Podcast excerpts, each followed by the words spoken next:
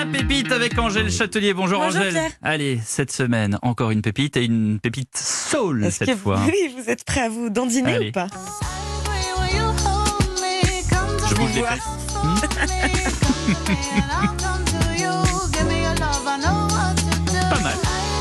Suis ravie que ça vous plaise. Ce qu'on écoute, c'est Yakoto, une chanteuse qui pioche dans toutes les sonorités, tout ce que fait de mieux un pays en matière de musique pour en ressortir le meilleur. Et ce n'est pas pour rien puisque Yakoto est née d'un père ghanéen et d'une mère allemande. Yakoto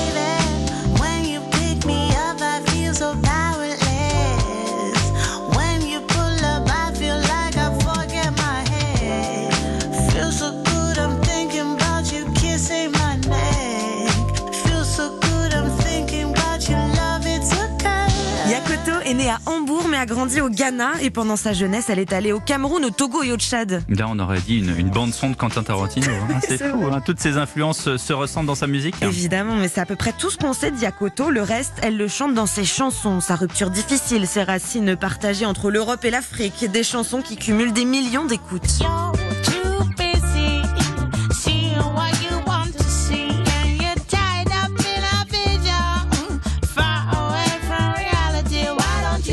What they want to be, you cannot change everything to your satisfactory. Why don't you know what you can achieve without